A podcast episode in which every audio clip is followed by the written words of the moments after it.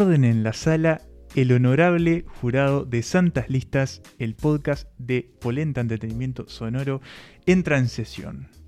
Eh, a mi lado tengo a eh, los eh, letrados, eh, el señor Pablo Starico. ¿Cómo estás, Pablo Starico? ¿Qué Doctor. tal, Bremerman? ¿Qué tal?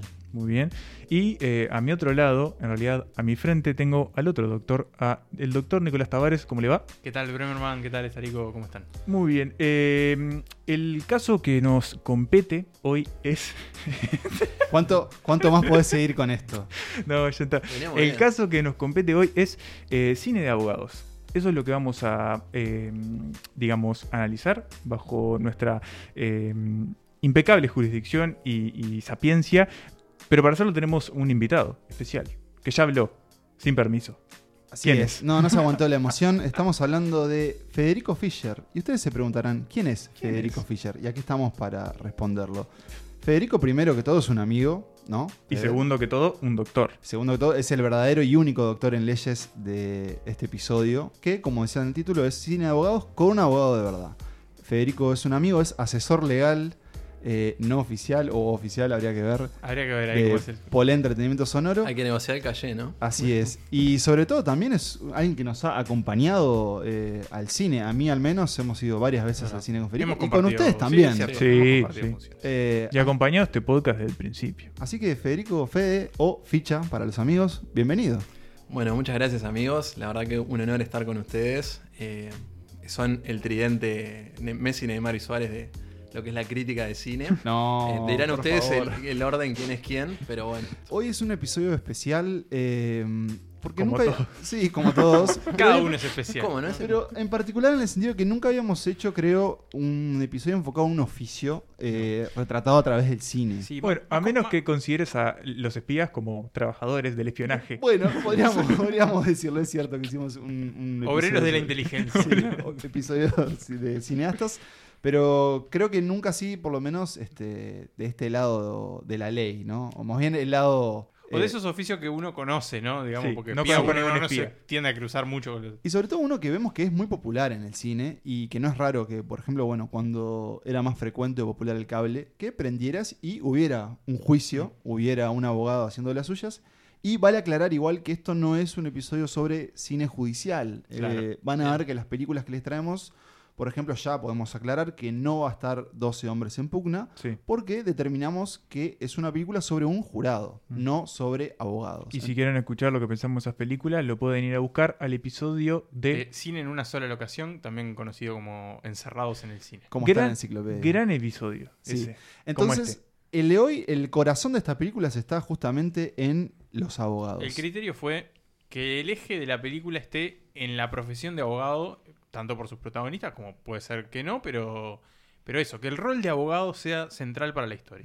¿Va a haber juicios? Sí, va a haber juicios. Eh, ¿Va a haber personas mirando con mucha atención papeles? Un Sí. montón, un montonazo. Y computadoras viejas. Pero antes de ir a, a- a nuestra lista que, que conformamos y a la que Federico se, se adhirió y que hay que decir ya había visto varias, o sea, es un tipo que conoce de cine de abogados, podríamos, o me gustaría preguntarles, ¿cuál es su relación con este tipo de cine? Digamos, ¿les emociona la idea antes de este podcast, ¿no? Cuando decían, bueno, vamos a ver un abogados. A, a mí me gustaría que la palabra primero la ejerciera me nuestro invitado. Me parece bien.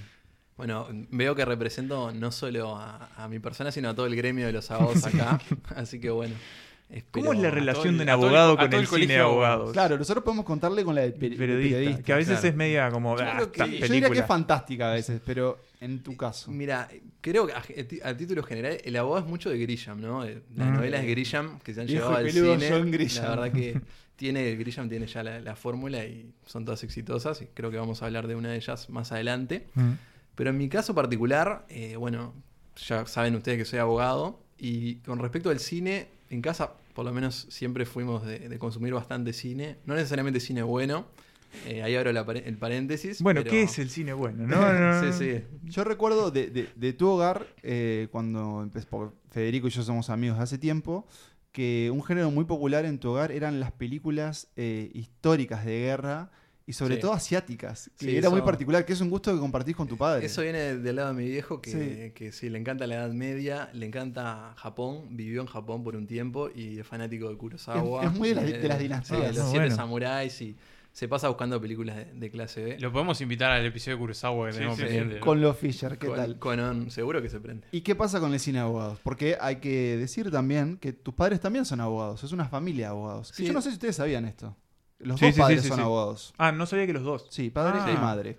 Dinastía. Sí. Y es otro tema, ¿no? Que creo que lo vamos a hablar, pero el- cómo, cómo el tema de, de las familias, en, en esta profesión en particular, me parece que, que es un tema de Eso.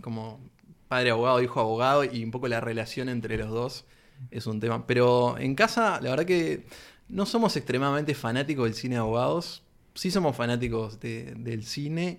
Y también por, por la profesión nuestra y la especialización que tenemos, que, que trabajamos en, en temas de propiedad intelectual y específicamente en temas de derecho al entretenimiento, como que nos vinculamos al cine eh, también desde de un lugar profesional, Mm. eh, desde Sí. otro lado. Entonces creo que ta, también está ese vínculo de nos gusta ver cine y trabajamos también para, para que se haga el cine. es cierto eso y probablemente varios de los escuchas eh, que forman parte de la industria nacional audiovisual de Uruguay conozcan el trabajo de Fisher Abogados. eh, porque de hecho en muchas de las películas, en los agradecimientos, aparecen. Eh, recuerdo por ejemplo en Las Olas. ¿Te acordás que yo te dije, para, para, vamos a quedarnos en los créditos? A los que- créditos, que sí. quiero ver si están Fisher Abogados. Ahí estaban en los agradeci- Bueno, agradecimientos. ya, ya parece un espacio comprado, pero, pero No, no, no, Fisher no. Abogados no, no puso plata en esto, pero, pero, pero es verdad. Bien- son bienvenidos a hacerlo igual. Sí, sí, no, nos, no nos- no nos molesta. Te invitamos porque creo que nos vas a aportar una, una perspectiva única. Y bueno, bueno, ya le agregó como mucha seriedad y profesionalismo al episodio. De entrada. es, ya que lo, es que lo caracteriza. Y creo que por eso estamos muy emocionados también por, por tu presencia. Te agradecemos desde ya. Pero creo que también estuvo bueno la distinción que hiciste al contar lo que, en lo que te especializaste tú. Porque vamos a ver que el cine de abogados es muy del abogado penalista. Sí. Es muy Sí. del crimen. No hay, no hay mucha película de, de derecho familiar o. O sea, siempre hay mu- mucho crimen y sobre todo porque, bueno, es una lista muy estadounidense, mucho juicio. Y Es que sí, el cine, o sea, el derecho estadounidense es el, el más cinematográfico, por así decirlo. Y también, naturalmente, que el cine de, que refleja casos penales y casos de demandas civiles es lo que es más atractivo y, y realmente no podemos decir que el cine de abogados refleja todo lo que hace un abogado, porque hay abogados que nunca pisan un juzgado, porque la profesión de, de abogado es, es vastísima y hay abogados que son abogados de litigios y hay abogados que son abogados corporativos o que son abogados de empresas, etcétera. Entonces, es como una partecita de, de Mm. la profesión. Eh, si lo tuviéramos que decir, bueno, esto, esto es lo que hay. Mm. Es, es una partecita, la- más divertida, entre comillas. Claro, para- hay, mu- hay ver. mucho de romanticismo ¿no? en, en- el cine estadounidense con, con los abogados. Son como... Pero O sea- también hay como comentarios en esa situación como de, bueno, es la primera vez que se mete a un juzgado. También a veces se dan Sí, esas sí, sí, situaciones, sí, en algunas películas. Pero también es un rol que atrae mucho a las estrellas de cine, ¿no? Como, bueno, interpretar a un abogado es como un desafío. Bueno, es que en algún sentido, eh, y lo vamos a ver a, a lo largo de las interpretaciones que tenemos acá, lo que te permite interpretar a un abogado, en este caso, como, como decía eh, Ficha, bueno, eh, Fe- a Federico le decimos Ficha, así que... Eh, Se nos va a escapar una ficha. Sí, eh, lo, lo que, claro, este, el sistema judicial estadounidense, hasta lo que podemos entender por las películas, lo que no somos abogados, es que es muy, en algún punto, como eh, muy, muy central a, a la figura de este abogado que, que es muy discursivo y que tiene como grandes monólogos. Muy y- ¿no? y momentos en los que, claro, se calza como ese traje de héroe, de, de- de capitán de las huestes antes de la batalla y, y que tiene como grandes enfrentamientos Es que dialécticos. to- a veces. total, la- es que la profesión del abogado y la profesión del abogado litigante, y más en Estados Unidos, tiene ciertos puntos de contacto con la profesión de un actor. ¿Por qué? Porque hay que tener carisma, Ah, hay que, digo, hay que, que ustedes lo- Claro. vieron en las pelis, hay que, hay que convencer a 12 personas de que, Claro. tienen, Es- que vos tenés razón, entonces eso requiere, además de saber la ley, o mucho más importante que saber la ley, que uno tenga habilidades comunicacionales, que, que sea buen orador, eh, y todo eso es muchas No, veces se comparte claro, con y, el actor. y hasta carisma, ¿no? O sea, Sí. ser una persona Hay que saber llegar. Comprarse al público. completamente. Y aparte, que decíamos que bueno, que esta es una lista que, que está muy centrada en el cine estadounidense. eh, también porque es un país que tiene como una especie de cultura de la Hmm. demanda, ¿no? Y como esa Sí, cosa sí, a la mínima pimba juicio. ¿Cómo le gusta demandar al estadounidense? Este, también creo que pasa eso. Una última pregunta, Fede, antes de ir a, a- a esta lista, que tiene una pequeña excepción, es que son seis películas en vez de cinco, con un puesto compartido en el principio.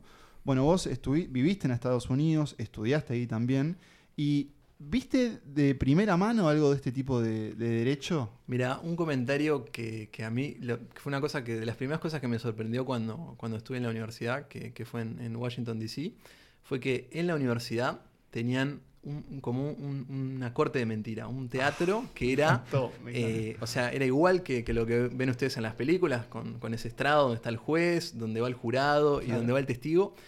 Y pa, yo entré y digo, pa, esto está es fascinante, ¿no? Sí, sí, sí. Es decir, los tipos realmente educan y practican mucho más que nosotros, Claro. eh, porque el sistema nuestro también es distinto, pero educan y practican mucho más esas habilidades comunicacionales y, y obviamente asistí como a lo que se llaman los moot courts, que son los juicios eh, de práctica, Mm. eh, que se hacían muchas veces ahí en el, en el teatro de la, de la facultad, estaba buenísimo y también tuve la chance de ir a algunas audiencias de, de juicios de verdad en, en Estados Unidos, pero no, no temas así tan penales, sino ma- más, más, aburridos, entre comillas, por, Mm. por la temática, pero... Pero sí. bueno, eh, Las películas. sí, vamos, vamos a nuestra lista. Federico, te agradecemos por estar acá. Y- Se queda igual, ¿eh? No se, se va. Sí. Ah. Y les agradecemos a ustedes quedarse en lo que sigue en este episodio de Cine de Abogados según Santas Listas. No sabes cómo es eso, March. Yo soy el que va todos los días ahí a romperse el alma y no estoy fuera de lugar. Tú estás fuera de lugar. Todo el maldito sistema está fuera de lugar. ¿Quieres la verdad? ¿Quieres la verdad? Tú no puedes manejar la verdad porque cuando se levanta la mano para tocar la cara de lo que fue tu mejor amigo y eso el montón de basura, uno no sabe qué hacer. Olvídalo, March. Esto es el barrio chino. Pablo lo decía hace un rato y vamos a empezar esta lista con un empate. En el quinto puesto tenemos dos películas que, sin embargo de- decidimos dejar en este rol compartido porque tenían un punto en contacto que es su protagonista y además son muy cercanas la una a la otra eh, cronológicamente. Estamos hablando de una película de 1992 y otra de 1993. El punto en común es el señor Tom Cruise, de quien hicimos ya un episodio, nuestro primer Nuestro episodio. primer episodio. que, inau- que inauguró esta historia. Exactamente. Y las películas son A Few Good Men y The Firm. No tienen demasiados puntos en contacto. Una se ambienta en el mundo del ejército estadounidense, del mundo militar. Es, de hecho, eh, son abogados militares. Y la otra es un, un thriller de un hombre que, que ya fue mencionado, el señor John Grisham, cuya una de sus novelas fue adaptada por esta película. En una época en la que el cine de Grisham, ¿no? Las adaptaciones de Grisham eran muy comunes. ¿no? Mm. La, la era dorada de John Grisham, ese hombre que, que, bueno, que, que a fuerza de bestseller se ha convertido en uno de los autores más conocidos del, del mundo de, la, de los thrillers de abogados. De hecho, en ese año, 1993, año que sale The Firm, también se estrena El Informe Pelícano, Mm. eh, otra adaptación de John Grisham. Y muy cerca, eh, Tiempo de Matar, ¿no? Que es otra adaptación de John Grisham también. Es verdad. McConaughey. Vamos, tal vez empecemos por la que nos gusta menos de estas dos. La y firma. creo que es justamente La Firma, que sin embargo a mí me parece una película completamente disfrutable porque ha envejecido de formas extrañas. Sí. Eh, es por momentos un gran suspenso dirigido por Sidney Pollack con un elenco lleno de caras reconocibles, digamos algunas. Eh, bueno, Jim Hackman, lo había dicho Nicolás, creo. Ed Harris, Holly Hunter, ganadora del Oscar por esta Por- película. Por, por por, papel- por cinco minutos. Eso te iba a decir. de- ¿Cuántos minutos Cinco minutos. Holly Es uno de, Hunter? de- de los Oscars a la menor cantidad de tiempo en escena. Eh, Hal Holbrook y bueno, otros. Bueno, está Margot, Margot Martin. Margot- Margot- Character actress Margot Martin. Y está. Jigsaw. Está Jigsaw y eh, Está Hank de Schrader. Breaking Bad. Con una peluca Jigsaw. Perdón, cinco minutos dentro de una película larguísima. de dos No. horas y Total. media que ofrece, bueno, justamente el, digamos, el, el motor emocional de la película es un hombre que eh, es contratado por la firma, un abogado que entendemos es muy talentoso, y que va a descubrir que las cosas no son como parecen. Eh, con este tinte de conspiranoia y, bueno, de paranoia también. Y de crimen. de crimen y de descubrir verdaderamente para quién trabaja. Eh, yo no había visto esta película. Vos sí, Federico, ya la habías visto antes. La había visto antes, sí. Eh, tal vez podemos empezar por vos. Digamos, ¿qué, qué recordás de, de- de The Firm en el sentido de, de ese tipo de cine de abogados? ¿no? Que es más, no tanto de- del trabajo, sino de, bueno, el mundo casi como que de elite, de señores mayores con mucho dinero y con el estatus social que te da ser abogado para esta firma, por ejemplo. El abogado de gente rica también, ¿no? Ese mismo. Sí, ahí la verdad que creo que la película, más allá de, de todas las patologías que obviamente presenta esa firma, tiene algunas cosas que, que están buenas y que son como, no sé, parecidas, pero que reflejan la, la realidad, que es todo el tema inicial de, del, del recruitment, ¿no? De, de Tom Mm. Cruise. Eso me llamó pila de atención. De, no sabía, no, no, no tenía claro que. A él le hacen como un headhunting, ¿no? Sí, sí. Claro, él es un estudiante de abogacía de, Que salió de Harvard. Harvard, al que, bueno, las principales eh, firmas de estudios de abogados lo vienen a buscar porque se lo quieren llevar, ¿no? Sí, sí, es tipo un juego a ver quién, quién paga más. Es tipo un jugador de fútbol. Sí, ahí, ahí, ahí en Estados Unidos tienen un sistema que, que la verdad que es bastante competitivo entre las, entre las propias universidades. Las universidades tienen, obviamente todas están rankeadas y a su vez dentro de la universidad Claro. a los alumnos los rankean eh, de de acuerdo a su posición en la clase. Entonces, Claro. Top si, class, si top vos sos class. top class, eh, después vas a conseguir un trabajo mejor que te paga más y que a su vez ese trabajo top class te va a permitir repagar tu préstamo, tu student loan Claro. que vos sacaste para pagar la universidad. Entonces, la, entran, ya entran con una presión. Son tres años la universidad eh, de abogados en Estados Unidos, porque son, es un, un JD que es como un doctorado que se hace después de los cuatro años que estudian eh, la universidad común. Es como una especialización. Es una especialización. Y ya en esos tres años ya arrancan con mucha presión. O sea que para ser abogado estudias siete años. en. Estados Unidos estudias siete Claro, años. comparado, por ejemplo, acá en Uruguay son cuatro. No, acá en Uruguay Son son cinco, cinco, cinco, o perdón, son seis, cinco, dependiendo de dónde estudies. Razón. Y entonces tienen que hacer. ya entran con mucha presión. Si te va mal en tu primer año, vos conseguís un trabajo. difícil. tenés un, siempre en verano, lo que es el verano de ellos, que es mayo a Hacen agosto. como pasantías, Hacen ¿no? pasantías. Y cómo te fue en tu primer año va a ser el trabajo de pasantía que vos consigas. Si no conseguiste un buen trabajo de pasantía, después te va a, se va a resultar más difícil en el segundo año tener otro trabajo de pasantía. Y si después no tuviste notas muy buenas y no tuviste tampoco pasantías muy buenas, tu posibilidad de tener un, buen trabajo Claro. va a ser peor. Y- Meritocracia pura. Meritocracia Claro. pura Sí, y casi eso- una carnicería. eh, Exacto, ¿no? exacto. Eso hace que. Yo me acuerdo cuando estaba en la universidad, una vez le pedí un apunte a un compañero. Que pues yo, Te Casi te dijo, apuñala, ¿no? Esta. no, claro, sí. yo estudiaba, claro, con, con americanos y, y extranjeros a la vez. Y yo, obviamente, yo no iba a trabajar en Estados Unidos, no estaba preocupado por el ranking. Claro.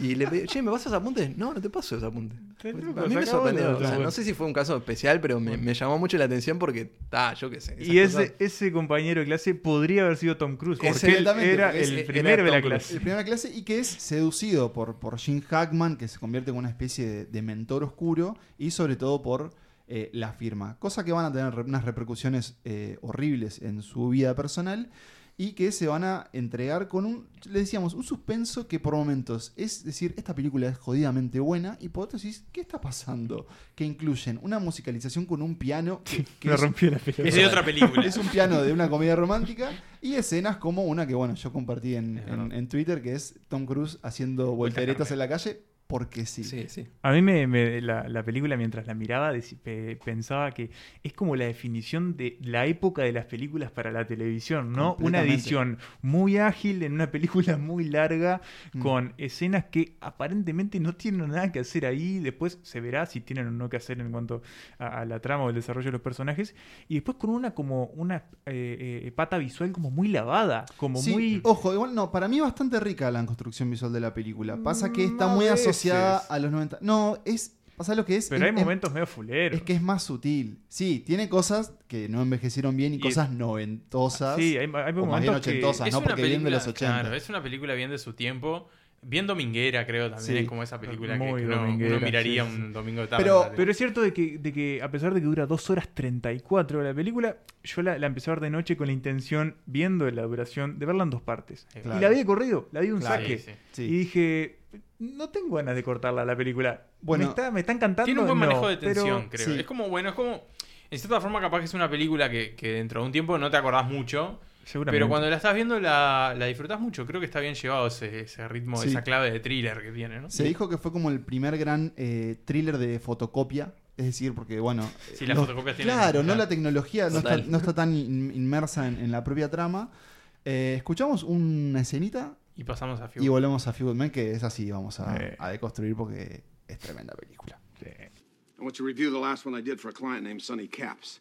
Made over 14 million last year, paid less than 4% in taxes, and resents every buck of it. But he paid us 400,000 in fees, so I don't want to make him unhappy.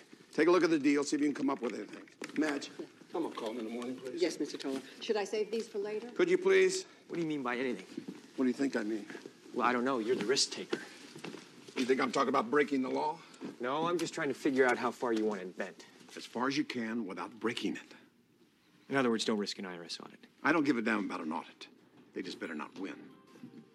Seguimos en- repasando este tándem eh, de Tom Cruise, de Tom Cruise en los 90, de Tom Cruise abogado en los 90, con la siguiente película, la que ya mencionamos, A Few Good Men, Cuestión de Honor, película del 92, que en este caso se ubica en medio de un lío marcial, digamos, es una corte marcial.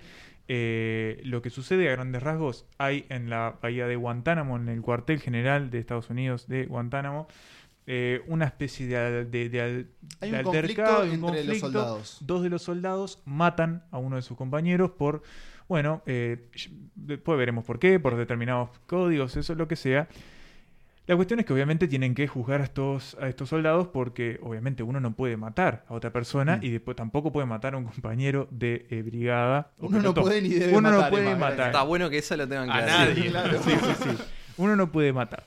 Entonces, eh, ¿a quién le encargan seguir el caso? Eh, a un también prometedor Tom Cruise, un abogado eh, de, la, de la naval, ¿no? De, De la, la- de sí. la Marina, Exacto. que... si El, bien- perdón, el lieutenant Daniel Caffey. Exactamente, que si bien está teniendo como un inicio de carrera muy exitoso, lleno de eh, casos resueltos muy fácilmente, porque él arregla mucho por fuera O del sea, juicio. que no van a juicio. ¿No van a juicio? ¿No? Eso, él jamás, Exacto. jamás hasta ese momento ha pisado una corte, entonces obviamente le falta cancha.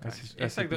Pero igual, no, no sé si diría que le falta cancha porque es un, un langa. Digamos, sí, sí, claro. No, no, no, yo me A él se le refería, le como- falta cancha de, de- de- Ah, cancha de, de- le jugar. falta, le Claro, falta- a él se lo presenta tiene como- mucho banco. Se lo presenta como alguien que sí, que gana estos casos, pero justamente Más, porque... más que gana que los resuelve. Los claro, arregla, que claro. llega a los acuerdos, este, que también es como decirle, claro, hay todo un, un mundo de abogados que vos no, no vivís y, Claro. y no sabemos si tenés las pelotas para vivirlo. Y en este caso teníamos, a diferencia, tenemos, a diferencia de la firma, sí una película que se concentra mucho en el juicio a estos Sí. dos militares.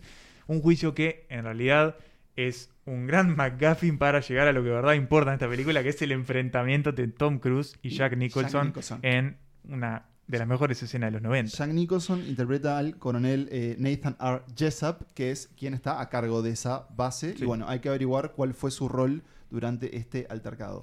Sin duda que estamos hablando de una de las películas más vistas de la lista. Sí, Eh, sí, una sí, película sí, que sí. sí que reinó en el cable, que además fue muy oscarizada y que tiene una de las grandes frases del cine, al punto que creo yo que superó a la propia Sí, película. creo que mucha gente Sí. conoce la frase sin haber visto la película. Sí. De eh, hecho, la frase es un spoiler y sí. no importa. Sí, No. y la dejamos un poco para, Sí, sí, para, sí, el, sí. para el Otra final. película llena de caras conocidas también, ¿no? También, te digo algunas. Bueno, de- Demi Moore es, eh, forma parte del equipo de Tom Cruise, es otra, otra Lieutenant Commander. John Galloway. Está Kevin Bacon, que hace de él. Del eh, del- del fiscal, el digamos. del fiscal, sí, quien va. defiende, vamos, más bien, sí, quien defiende algo, quien acusa, Quien sería, ¿no? acusa, ¿Quién Ahí va. acusa? Quien acusa, por, o sea, def- pero representa al gobierno. Mm. Sí, ahí es Al ejército, Al ¿no? Bueno, al ejército, Sí, claro. al En realidad, él dice al gobierno siempre, pero Sí, es el ejército. pero- ¿no? En realidad eh, es como un caso especial de abogados que son los JAGs, que se llaman, que son los Judge Advocate eh, General Corps, que son los abogados del ejército. Claro. Que es como una raza aparte y Claro. que en realidad todos son contratados por el ejército y, o sea, juzgan a la gente bajo ley marcial, o sea, la ley eh, que le aplica a, a los soldados. O sea, a- a- no nos aplicaría a nosotros. Claro, y en realidad sí. medio que se dividen. Los JAGs, algunos son eh, abogados eh, fiscales y otros son abogados defensores como Tom Cruise es el abogado defensor y Es que, que, por, Bacon es el abogado. por ejemplo, fiscal. los vamos a ver en uniforme durante, Claro. durante el juicio. Y lo Porque- que es- perdón, esa sí, es la aclaración que, por si no quedó claro, es que no es un juicio con civiles, Claro, eh, sí. sino que están Sí, es todos un juicio militar. Y lo que es súper interesante eso y que para mí también la saca de muchas de las películas que están en esta lista es que empiezan a regir otro tipo de normas, incluso hasta morales, Sí. y lo Sí. que puede pasar. Porque en un momento cuando Tom Cruise, el personaje Tom Cruise se plantea llevar a Jack Nicholson al estrado para utilizarlo como testigo, enseguida le dicen, che, mirá que si vos llamás de testigo a un general de este, de este arma- rango y metés la pata, tiene Total. consecuencias. no es como llamar a... Y entonces ahí ya empiezan a jugar como otras lógicas que no juegan en Bueno, las las otras- jerarquías, ¿no? También Claro, como el- y, y eso es muy interesante militar. como resuena en el propio juicio y creo que está Sí. súper bien construido. Todo esto está en un paquete que es súper cautivante y que es la letra del señor Aaron Sorkin. Esta Mm. es su, su primera película, digamos, su llegada a Hollywood, basada en una propia obra eh, teatral de él, bueno, dirigida por, por Rob Reiner. y que bueno, lo, lo presenta como uno, uno de los grandes autores eh, cinematográficos de Estados Unidos. Y que eh, es característico en su guion que las personas hablen rápido y digan muchas palabras. Acá no está todavía en, en- en No el está tan claro. no es un sorquismo como la red social, por ejemplo, pero sí se ven eso. Son escenas en donde los diálogos van muy rápido y se le suma esa naturaleza de, de estos personajes que son militares. Y creo que ustedes probablemente lo, lo deben haber notado, que es, bueno, justamente la etiqueta, ¿no? Y esa, el, el seguir las reglas, incluso cuando estamos en una situación social como puede ser conversar, pero que implica que, por ejemplo, si vos sos de un rango y yo soy de un rango menor, hay ciertas formas en las que vos te, me, Claro. se tenés, me tenés que dirigir a mí, hay ciertos modales que tenés que seguir, y eso va a, va a entregar en la película algo que a mí me divirtió de alguna forma, entre comillas, mucho, que es un montón de microagresiones Sí. que se hacen constantemente entre los diferentes rangos de, Sí, sí, sí. de la milicia estadounidense. Bueno, y también el, el peso de- de- del honor, ¿no? Como ese concepto que va por fuera incluso de, hasta de la justicia, ¿no? Como creo que en cierta forma eh, lo que más, además de defender a sus a sus acusados, eh, Tom Cruise y su equipo eh, tienen como bueno como la gran misión de restaurar el honor de esta gente, ¿no? Creo que es como eso, como también como Ahí está la Como la- cuestión, la cuestión, de honor, uno sí. de los títulos más, este, las traducciones tal vez más eh, vagas de Sí. todas. Es Pero- interesante la cuestión esa de, de- de- de que en algún punto lo que se juzgue o no, eh, no creo que sea un spoiler, eh, que la cuestión de justamente del honor y el tema de seguir órdenes, ¿no? Porque no es para meternos en este tema que es como muy amplio, pero en cierta historia reciente, eh, continental y regional, la cuestión de seguir órdenes Mm. en el marco de, bueno, las dictaduras latinoamericanas, siempre fue una de las, una de las cuestiones que no se tuvo como ahí, bueno, pero los soldados en algún punto también podían como cuestionar esas órdenes, eran humanos y no eran robots. Bueno, estos son otros temas que plantea esta película, ¿no? ¿Qué ¿Hasta pasa? dónde hay que ¿Hasta dónde se siguen las órdenes? Claro. ¿Cuándo tenés que empezar a ser como un humano autónomo y empezar a pensar por tu cuenta? Y bueno, ¿hasta qué punto también este tipo de instituciones juegan un poco un rol de, de lavado de cerebro, un poco, ¿no? Porque este, seguir órdenes o, o, el- o la muerte. Sí, o la, o la deshonra Claro, también, ¿no? Que para esta gente incluso a veces es hasta peor que la muerte. No, la verdad que Tom Cruise a mí me parece que se luce en la peli. Me, me- me- encantó como, como hace una- un poco una transformación de alguien que un poco estaba despreocupado a, a meterse en el, en el caso y interiorizarse y, y jugársela, ¿no? Por ese valor justicia que quizás al principio, no sé, hacía arreglos o, o, o sea, no, no le importaba tanto quizás e- el fondo y... Y te, te interrumpo a ver si recordás esto, que él en la película vive bajo la sombra de su padre, que se dice que era como un gran abogado. Entonces ahí de nuevo tenemos eh, de- la, la cuestión hereditaria de la abogacía, ¿no? Y sobre todo esa figura del, del gran padre abogado, que vamos a ver más adelante Esa en la sí, lista la- la- se repite. Y, una cosa que es bien importante, que está buena, es que muestra un poco los distintos perfiles que hay de abogados. Porque tenés por un lado Tom Cruise, que te das cuenta, como comentaba Nico, e- es, es langa, tiene el ángel, entre comillas, de, de la comunicación, te, te vende un auto usado. O sea, te, te das cuenta que, que convence. Bueno, es que en su opening statement, comparado con el de Kevin Bacon, que es como el que hacen los abogados, el- lo primero que hacen en, el- en el- en este caso en el juicio, ¿no? Que es... Un que- argumento inicial. Claro, como sí. una antesala de lo que, de lo que como va a una ser... introducción a lo que ellos te van a exponer durante el juicio. Si lo comparás, el de Kevin Bacon, que es, que es muy formal y es muy convincente, también como que ya marca la narrativa que va a seguir, Tom Cruise entra un poco más de langa a- hacia el jurado y después va a tener que cambiar y tiene la asistencia de creo que lo que Sí, iba exacto, vos, que de, es de los Demi Moore. roles. Que Demi Moore Perdón, y de Kevin Pollack. Y de Kevin Pollak, que también está, está muy bien, se luce. Pero Demi Moore eh, en particular, es que la película lo, lo muestra bien claro. O sea, es una persona súper inteligente, pero que quizá no tiene el perfil de abogado litigante. Es más, eh, No, perdón, y un dato más de mi Moore. Sí. una figura además eh, y una mujer que constantemente está buscando su lugar y poder sobresalir en un mundo absolutamente machista y que continuamente se come eh, las sí. bajadas de línea de su, Mm, de su sí. compañero que básicamente le dicen callate la boca que sos mujer. Bueno, Sí, es que- eh, es que se son- la tiene que bancar. No, no, miramos perdón, un poco el- no sus compañeros Tom Cruise y Kevin Pollack, sino Ah, sus superiores. tres, alguna de Tom Cruise se, ¿Se le escapa? Sí, se le Escapa. y le dice este, Pero hay otro punto interesante y es que la película nunca va a construir una, un ¿Un vínculo amoroso No. entre Ah, no, ellos dos. no. No. Hay una, Parece, suerte, amagues, pero hay no. una Sí. suerte de química extraña, pero no se trata Sí. de eso. No, no. No, lo que iba a comentar es que, que, bueno, que si vemos estas películas que, que vamos a hablar hoy, eh, el rol de la abogada mujer es, es muy, muy escaso y en general el Sí. cine de abogados Mm. Es se muy enfoca más bien en, en los hombres Aunque hay algunas películas, algunas de las que están acá y otras que no, que, que, bueno, incluyen también a roles femeninos. Donde se ha explorado más eh, ese rol es en la televisión. Es Hay, cierto. tal vez, no sé si más, pero hay bastantes series sobre abogadas. Bueno, Ali McBeal, por ejemplo, que o The Good Fight. Quiero quebrar una lanza también por una, una peli que, que no está en la lista, eh, que podría haber estado a mi criterio, pero bueno, yo soy un simple invitado. ¿Es eh, legalmente es- rubia? No, legalmente rubia, no, pero tiene lo suyo, pero es Erin Brockovich, ¿no? Ah, sí. Erin Brockovich eh, con Julia Roberts, si mal no recuerdo. Yo voy a confesar que no la vi, pero ella es la abogada. Ella es, es, es la abogada, sí. Creo que Ah. sí, que es como la, Er- es la, la, la para la- como Es que ella creo que está no es saliendo, abogada, pero, exacto. pero, Pero- se prepara. Creo que Exacto. esa es la Es- cuestión. Pero, De- pero de ahí, ahí es una, una que, que reivindica un poco el rol. Y, y yo, y más reciente, recuerdo a Laura Dern en Historia o Matrimonio. ¿no? Bueno, Bien, cierto. También Sí. es como. A Few Good Men, eh, sin duda la película cobra una vida eh, diferente cuando empieza ese juicio y Sí. de verdad es, es atrapante. Creo Incluso que pasa mucho con el cine abogados. Sí, es como arrancan sí. medias tranqui hasta que llega el juicio y ahí, bueno, ahí despega. Porque es, es- va camino a ese clímax. Eh, hablamos de la frase, ¿no? Esa frase que, que emite el coronel Jessup, que es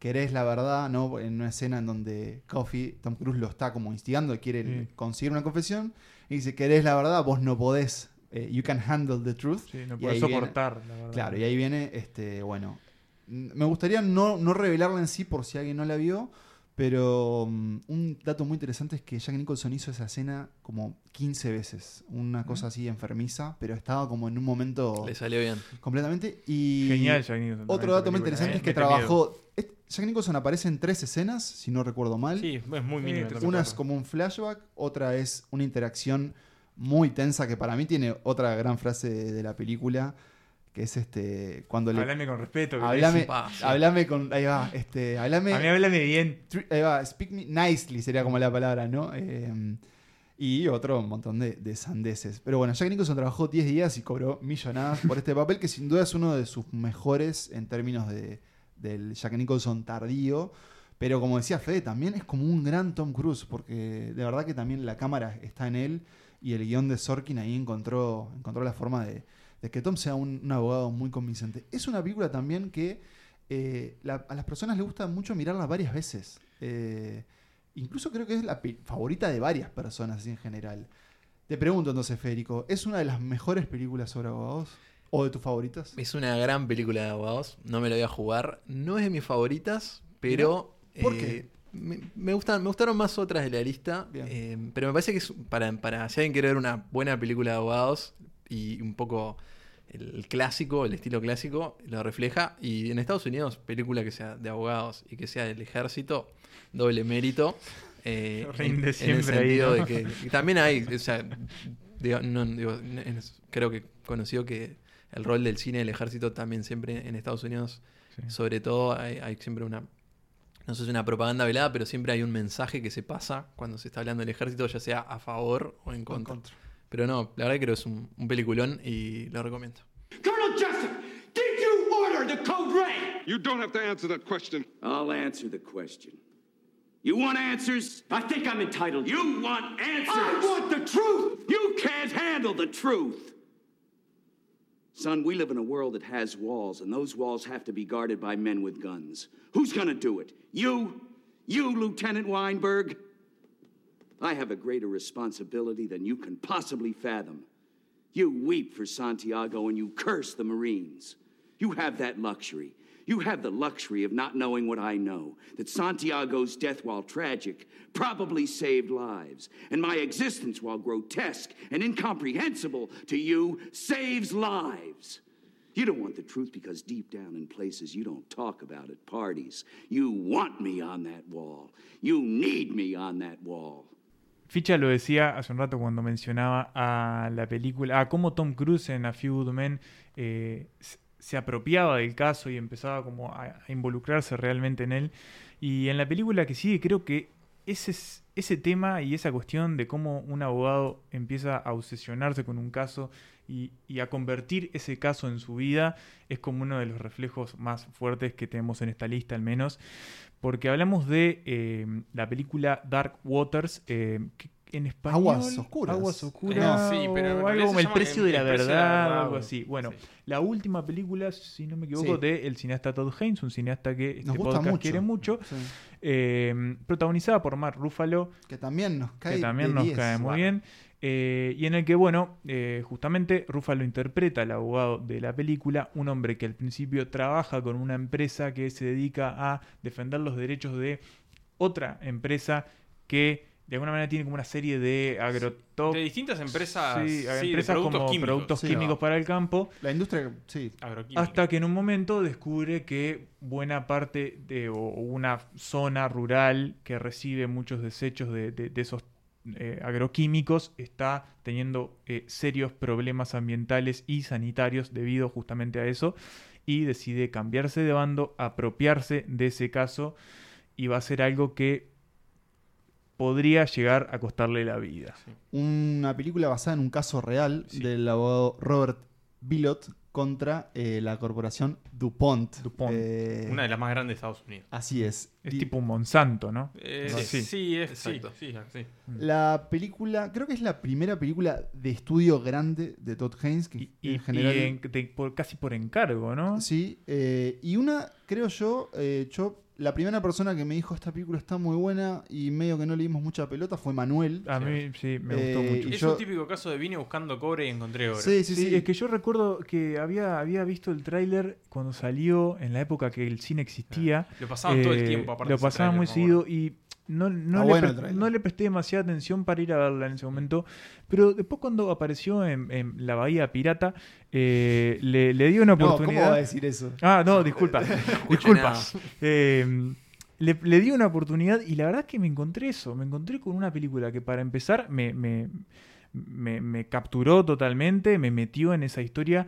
Me angustió muchísimo porque es una película que te angustia muchísimo, ya tanto por el caso que representa como por, por eso, por cómo el caso se lo come al propio abogado. Sí, y que te hace cuestionarte qué tipo de, de, mm, de hornallas y materiales y Pa, sartenes pa, tenés, Y en, de, y de tenés- cómo, tenés en, tu, en tu cocina. cómo básicamente estamos eh, Rodeados. Sí. Sí, rodeados. Ante, No, ante la como- merced de, de las grandes de corporaciones. las grandes corporaciones Sí, y sí, tenemos sí. cualquier porquería dentro de nuestro cuerpo también. ¿no? Pero yo recuerdo eso y que incluso recuerdo de luego de haberla visto de, de- de expresarte, decir, Mm. che, esta película está muy buena en serio y me llamó la atención que fue como ignorada, de verdad fue Sí, como, sí, bueno, por la academia, el público. Sí. Acá tuvo una vida extraña porque Tuvo, tuvo, estuvo dos veces en el un doble estreno luego en los autocines, que ahí bastantes personas la fueron a ver.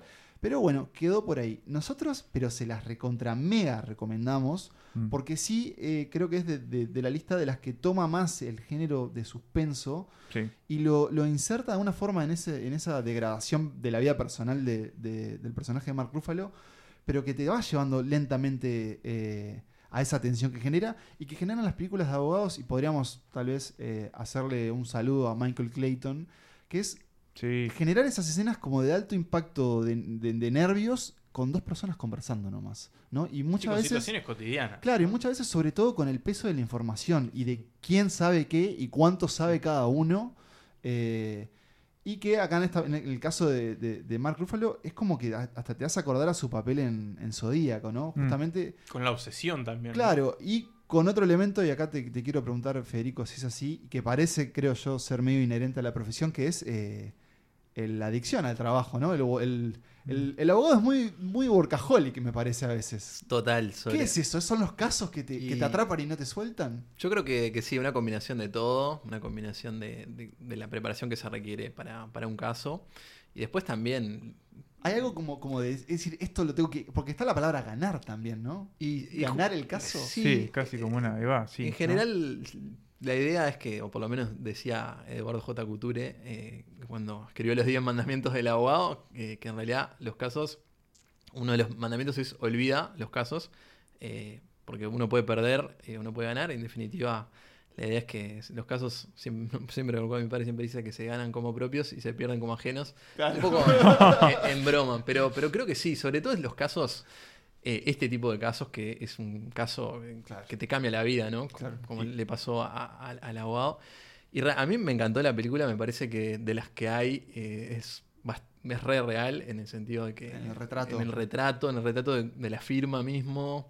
Las otras también son reales, pero son, ca- son casos penales que capaz que, bueno, tienen esa espectacularidad. Pero Son más sí, hollywoodenses. Son más ¿no? hollywoodenses. Este es un caso, Al estar anclado en la realidad, seguramente tenga también como eso, ¿no? sí, total. Y, Para- y a- y además eh, refleja también los tiempos del derecho, ¿no? Porque Exacto. en el Claro. caso de la película son años. que muchas veces eso no se ven, sobre todo en las películas eh, de juicios, que en realidad... Más hollywoodenses. más hollywoodenses, claro. pero, pero esta también, pero en realidad en los tiempos de los juicios civiles son muchísimo más largos y, y a mí me genera una sensación, ¿no? No sé si a ustedes les pasó, pero como esa desazón de que, que Sí, sí, sí. un Ves que va tipo pasando el va, tiempo, va, tiempo y va pa. pasando el tiempo y no le puede ganar el sistema. Y el sistema y lo acumula golpea, cajas, Bueno, creo que por ahí. Y pierde como- guita con la Sí. familia, la O mujer sea, se. Bueno, pierde salud, pierde Sí, a su familia. sí. Casi, a- no, no, no digo Como que que- pierda la familia, encima- pero hay como una tensión también. Y, y de- creo que lo peor y lo que más mella te hace es que eh, el tipo no tiene tampoco, pa- para mí no está tanto como la obligación acá de yo tengo que ganar este caso porque, porque quiero ganarlo para mí, sino porque el tipo está como pensando, tengo que ganar este caso porque esta gente eh, está sola. Claro, o sea, no hay como- nadie, a nadie le importa a esta gente. Bien David contra Goliat, ¿no?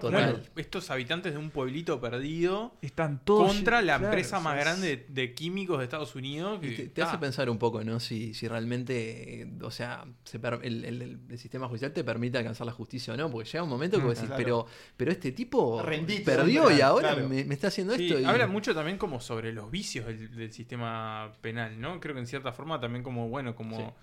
La justicia no siempre es igual para todos, o, o, bueno, no todo el mundo tiene el mismo peso ante la ley. Este, que, bueno, es una película que, que estuvo en la, en la prelista, digamos, que no la vamos a hablar hoy. Es una película que les recomiendo que está en Netflix, que se llama Court, Corte, que es una película india, que también tiene un poco de eso, ¿no? Como de la burocracia del sistema legal y de, Mm. de, bueno, de las leyes viejas Del que, peso, del peso de la ley y de cómo, bueno, hay cosas también de los sistemas legales que no son perfectas, porque, bueno, hay humanos atrás, ¿no? Te deja un mensaje esperanzador igual, pero, pero en ese- Sí. yo creo que estás todo Sí, el día con sí. una presión de, bueno, vamos. Sí, sí. Y es como decías vos, casi que el, el- el viaje que hace justamente el abogado interpretado por Mark Ruffalo, el peso de, de- de- de esa vida que él toma también te, te llega a vos. Es interesante también que en realidad, claro, él empieza, como habíamos dicho, con, con- como ese abogado corporativista y se cambia completamente, bueno, Claro. de, de rubro para defender justamente a esa... Y que pierde un montón de cosas en ese cambio. Pierde un puestazo, pierde, Sí. pierde Dinero, plata, claro. pierde prestigio. Igual Y también- tampoco, y tampoco es que el pueblo lo va a celebrar como un No, héroe. bueno, pero de hecho- muchas veces sí, es un héroe claro, invisible. un Y de hecho es un tipo que tiene que empezar a afrontar bajas por lo que está demorando Claro. en el caso. Y también Y eso es lo que- creo que se asocia un combina un poco esto con lo que estábamos hablando recién. Hay un momento, hay una de las escenas que, que el, el jefe, Mark Ruffalo, que es eh, Tim Robbins. Tim Robbins, tiene una escena muy buena que, que él habla Ah, como sobre la percepción de la gente de los abogados, que me Genial. pareció genial. Y que creo que también está un poco, ¿no? En esto, como esa cosa del abogado que, que, bueno, que solo le importa la plata o que solo está por para defender al, al que venga y, y le tire los mangos. Que, que, ta, que también, bueno, también es parte del juego, ¿no? ¿Te pareció genial esa escena? Me pareció genial. Escuchémosla un poquito. Okay, then I, I say we take a vote and determine whether or not we continue in the tradition that has distinguished this firm from everyone else in the Okay, I'm industry running or this meeting, okay? You got that? Has anyone even read the evidence this man has collected? The willful negligence, the corruption? Read it. And then tell me we should be sitting on our asses. That's the reason why Americans hate lawyers. This is a crap that fuels the Ralph Naders of the world. We should want to nail DuPont. All of us should. American business is better than this, gentlemen. And when it's not, we should hold them to it. That's how you build faith in the system. We're always arguing that companies are people. Well, these people have crossed the line. To hell with them! Además del trabajo en el juzgado, además del trabajo en sus oficinas, los abogados muchas veces son personas con familia. Y eso lo vemos. Son humanos. son humanos. No son Son robots. humanos. Ya lo dijo Tim Robbins en Dark Waters. Son humanos. Y eso también lo vemos en esta película donde además de seguir un juicio, además de seguir un caso y además de seguir la, la lucha, en este caso de un abogado por, por la libertad de, su, de, su, de la persona a la que está defendiendo, también vemos su vida doméstica, su vida familiar y cómo influye su trabajo en sus hijos. Estamos hablando de Matar a un ruiseñor, To Kill a Mockingbird, la adaptación de la novela clásica de Harper Lee, que eh, convertida al cine también se convirtió en un éxito, valga la redundancia, Y que para mí es Y un más- clásico, Era un clásico. Y para mí es la más tierna de las películas que tenemos en esta lista. Es una película que me llenó el corazón de vida. Mm. Más allá de que también haya algunos momentos bastante duros y bastante tensos. Sí, es, es una película. eh, para mí es hermosísima. Tiene como ese retrato. Obviamente, todo lo que vemos en la película lo vemos de los ojos de la infancia. Entonces, obviamente, todo está teñido también por la manera en la que los hijos de el abogado eh, protagonista, que ya es una figura legendaria para el cine, Atticus Finch, eh, interpretado por también otra figura legendaria, eh, Gregory Gregory Peck. Que le dijimos los dos nombres al unísono. Y sus hijos son Scout y eh, Shem, eh, dos niños que obviamente son como muy traviesos y están siempre como rompiendo las Haciendo la- pelotas. sí. cosas. Alabama en los Sí, 30, la- post-crisis, ¿no? Eh, me parece que es eh, no post, sino que están en la mala Bueno, sí, depresión. está bien, está bien, está bien. Este, es como el momento como ca- más, más jodido. Post De- inmediato, claro. sí, sí, sí. Post acaba de pasar. Eh, Y y, bueno, claro, Estado pre-derechos sureño. civiles. Claro, Estado sureño, obviamente, eh, racismo galopante.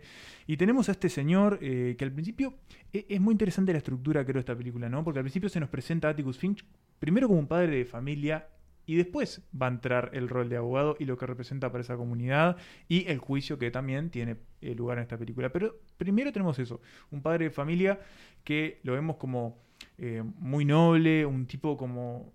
Un padre que, que de verdad es como que todos quisiéramos tener ese, ese padre, es eh, absolutamente como benevolente. Y una aclaración importante, viudo. Viudo. No, no hay madre en esta familia. No hay madre, este, un tipo como muy, muy íntegro, creo que esa es la palabra que define a, a- a Atticus este- Finch. Atticus Finch. Y un tipo también muy imponente físicamente, ¿no? Es enorme. Está enorme, Es está enorme. Y sobre todo la voz de, Gre- Sí, de sí, sí. Gregory Peck que le da a, tu- a Tico Finch, que como decís vos, eh, tiene ese retrato familiar, íntimo, y después tiene el caso de la película. Sí, que es casi como, eh, como, como en el medio. O sea, como casi toda una- como anecdótico, Sí, ¿no? es como, Es es- hay como toda una gran introducción con los niños, ¿no? Casi como que en media realidad, hora, claro, quizás más de la película. Rodea a la película antes y después. Claro. Eh, es un caso en donde un- una persona negra es acusada de eh, querer violar, o de violar, es Sí, acusada. de violar, ¿no? no, Sí, sí. no de querer, de violar a una, a una, una muchacha blanca.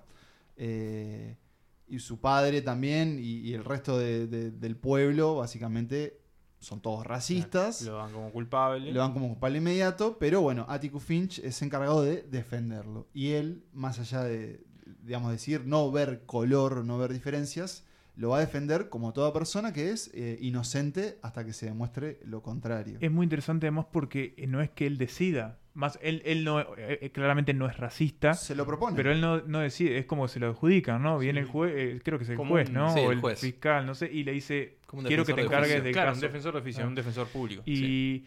y lo que está muy bueno es cómo él empieza a relacionarse con el pueblo y cómo cambia también su relación a medida de que el juicio va avanzando, porque personas que antes tenían una- un vínculo quizás más cercano o hasta un vínculo deudor con él porque son Sí, antiguos clientes, ahora se le dan vuelta y empieza como, bueno, a afrontar también ese racismo que se le empieza a caer a él encima.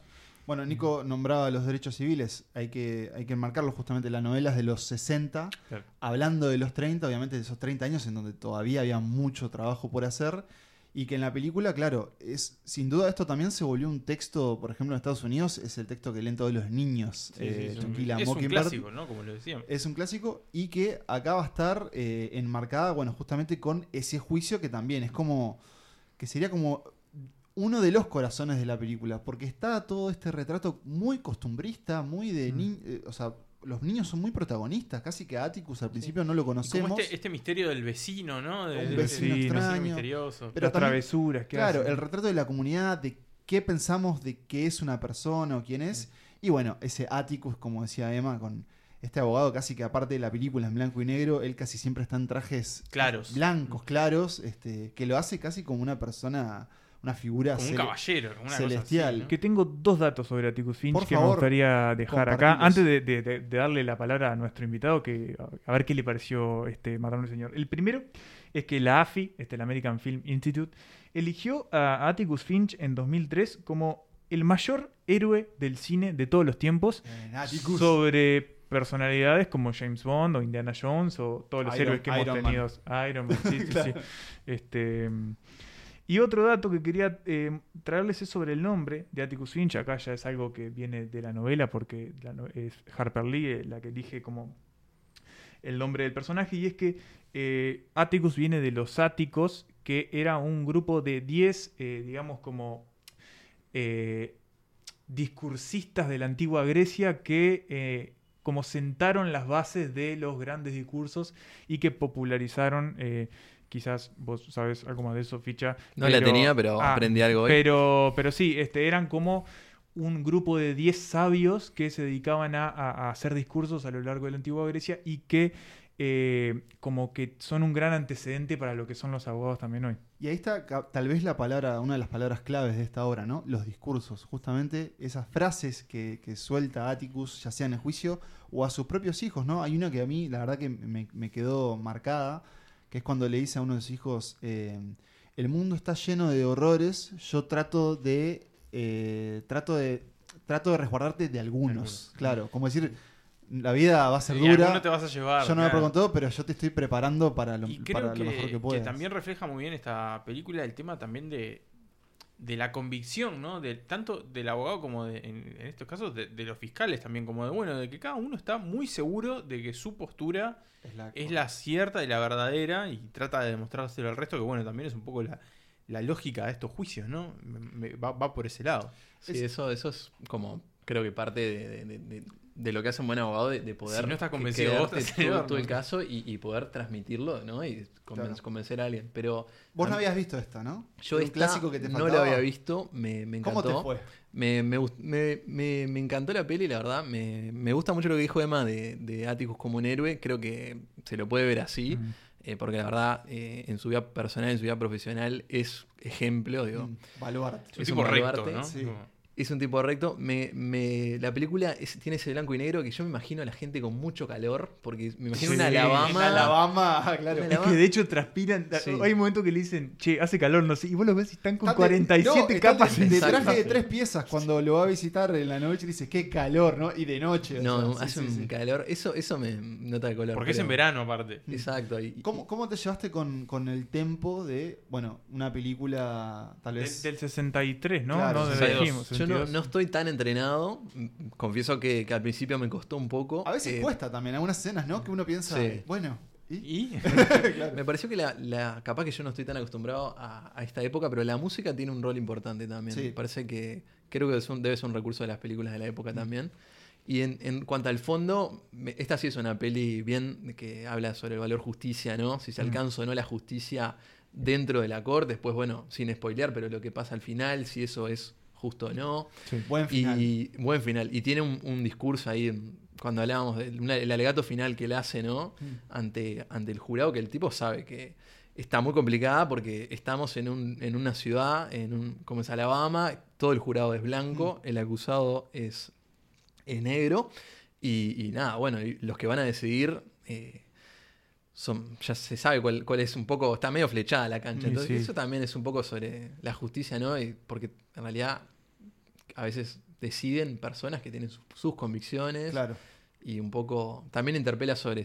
eh, Atticus en un momento él dice: Yo estoy convencido de que esto es eh, la institución que hay que seguir y la forma de alcanzar la justicia. Pero, Mm.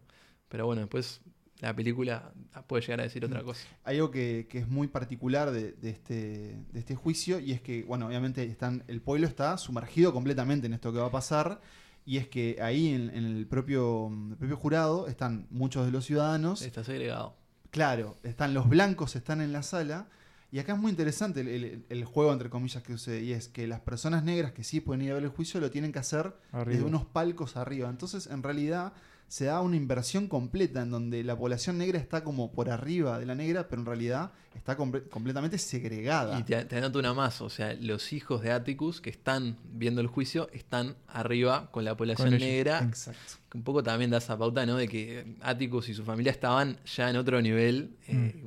Probablemente tenga que ver con que se escribió en el 60 y también se quiera pasar un poco también ese mensaje. Dirigida por Robert Mulligan, no sé si lo dijimos, no lo y producida por Alan Pakula. Sí. Sí. Mm, eh, Posterior ganador de, sí, sí, del sí. Oscar también. Sí, sí, sí. Que va a aparecer en un, ep- en un episodio de temporada cuando nos metamos en, en los 70, por ahí. Eh, Matar a Ruiseñor, señores, un clásico que suena un poquito así. But I keep going to school, we can't ever read anymore. Scout. You know what a compromise is? Bending the law? Uh, no. It's an agreement reached by mutual consent. Now, here's the way it works. You concede the necessity of going to school. We'll keep right on reading the same every night, just as we always have. Is that a bargain? There just didn't seem to be anyone or anything Atticus couldn't explain. Though it wasn't a talent that would arouse the admiration of any of our friends, Jem and I had to admit he was very good at that. But that was all he was good at. Dejamos por completo los juzgados estadounidenses y nos venimos para estos lares, nos venimos para el Río de la Plata y cruzamos al otro lado del charco, porque la película que tenemos es una película argentina, pero que tiene su cuota uruguaya. Eh, Uruguay nomás. Uruguay nomás, porque estamos hablando de Derecho de Familia, una película del director Daniel Burman, protagonizada por el actor uruguayo Daniel Hendler, un actor que queremos mucho. Que Lo bancamos. Podríamos alguna vez intentar este, Sí. una colaboración. Sí, hacer un- las películas de tu vida con, Sí, con Daniel buenísimo. Si estás Ahí lo, escuchando. lo destruyen, ¿no? Dicen, no, pa, Daniel, no. Y que bueno, que deja esta película que tal vez, no sé si muchas personas conocerán, pero... Yo no conocía, por ejemplo. Yo no la conocía. Bien, eh, que bueno, yo traje sobre la mesa y que por suerte terminó aquí en este, en este puesto, porque es una película que yo también creo que me topé alquilándola y creo que probablemente por haber visto a Daniel en Me, me da 25 Isat watts. esta película. Sí, creo que puede ir por, a- por ahí también. ¿eh? Eh, bueno, Daniel Burman es un, es un director argentino muy prolífico, que también un gran colaborador o una gran colaboración entre Burman y Hendler. Ellos hicieron películas como El Abrazo Partido, El Rey del Once. Burman ahora, para mí, ha tomado su carrera ha tomado un punto... Se puso su bar. Sí, sí, sí. Hizo, por ejemplo, la serie Eda con Uf. Juanita Viale. Y está haciendo la de la Yossi, la espía esta de Sí, Natalia Oreiro. Está filmando en Uruguay, así que por eso también lo bancamos, porque está dando trabajo Sí, al está sector dando- audiovisual.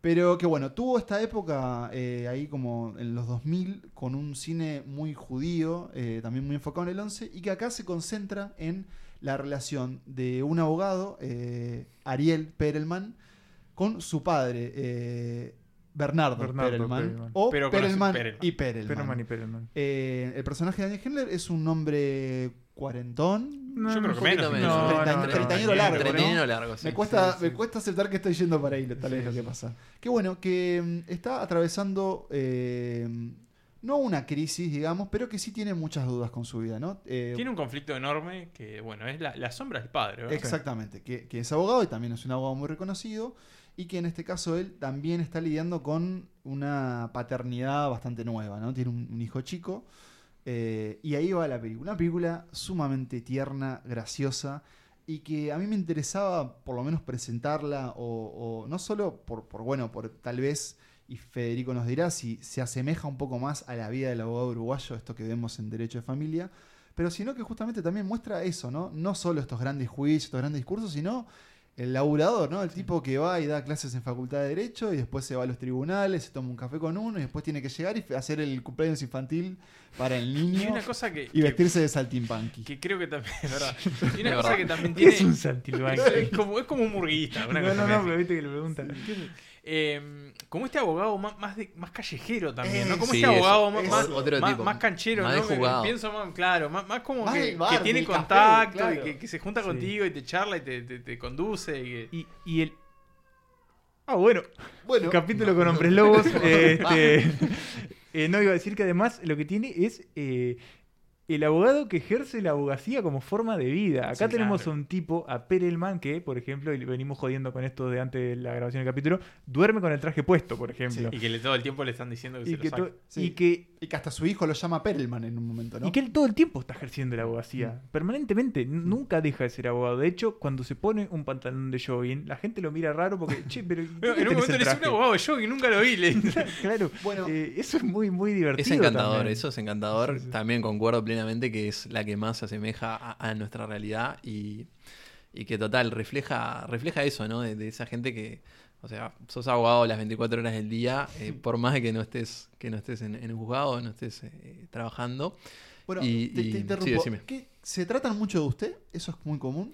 Se ¿Entre trata. colegas? Sí, sí, se está perdiendo un poquito entre los más jóvenes, pero obviamente el, el usted está. Y lo que, lo que está muy divertido es también la.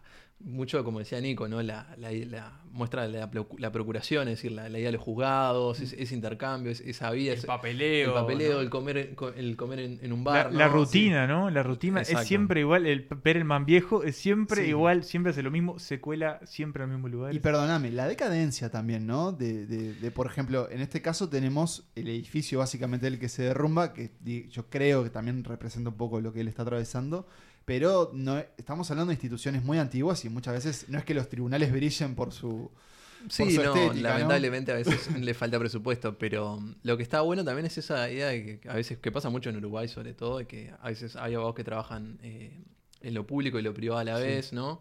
Y tienen ese, ese Claro, porque ese ¿qué, qué- sucedía en la película? Él, Él era defensor de oficio y a su vez eh, como que hacía alguna cosa con el padre. El padre era como Eh, medio privado, ¿no? El padre era privado. el padre quiere que él trabaje con, con él, Con con, él. sus Exacto. clientes, claro. Que esa es una, una relación que, que es, es difícil, creo, eh, entre los, los padres y los hijos eh, abogados. Bueno, no en mi caso, yo soy hijo de abogado y trabajo con mis padres y me llevo Y muy bien.